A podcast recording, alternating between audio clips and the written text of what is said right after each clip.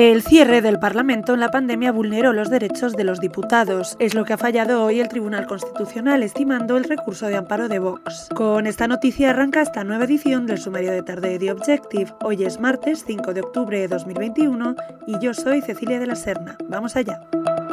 El Constitucional ha aprobado esta sentencia con seis votos a favor y cuatro en contra. La decisión supone el segundo revés al Gobierno por su actuación en la pandemia. Este mismo tribunal ya declaró inconstitucional el primer estado de alarma.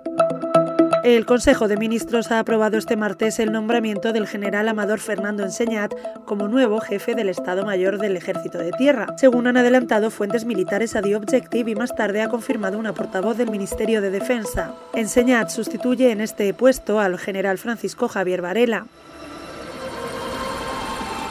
El Partido Socialista y Podemos alcanzan un acuerdo sobre los presupuestos generales del Estado de 2022 y la ley de vivienda.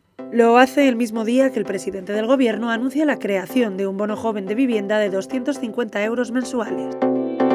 Pau Gasol, la leyenda del baloncesto y del deporte español, se retira. El jugador del Barcelona y la selección española lo ha anunciado este martes en rueda de prensa. En Cultura hoy ha habido sorpresa en el cine español. El buen patrón de Fernando León de Aranoa representará a España en los Oscars 2022. La película se ha impuesto a la favorita Madres Paralelas de Pedro Almodóvar y a Mediterráneo de Marcel Barrena. Hasta aquí por hoy. Lee estas y otras noticias en theobjective.com, siempre en abierto. Hasta mañana.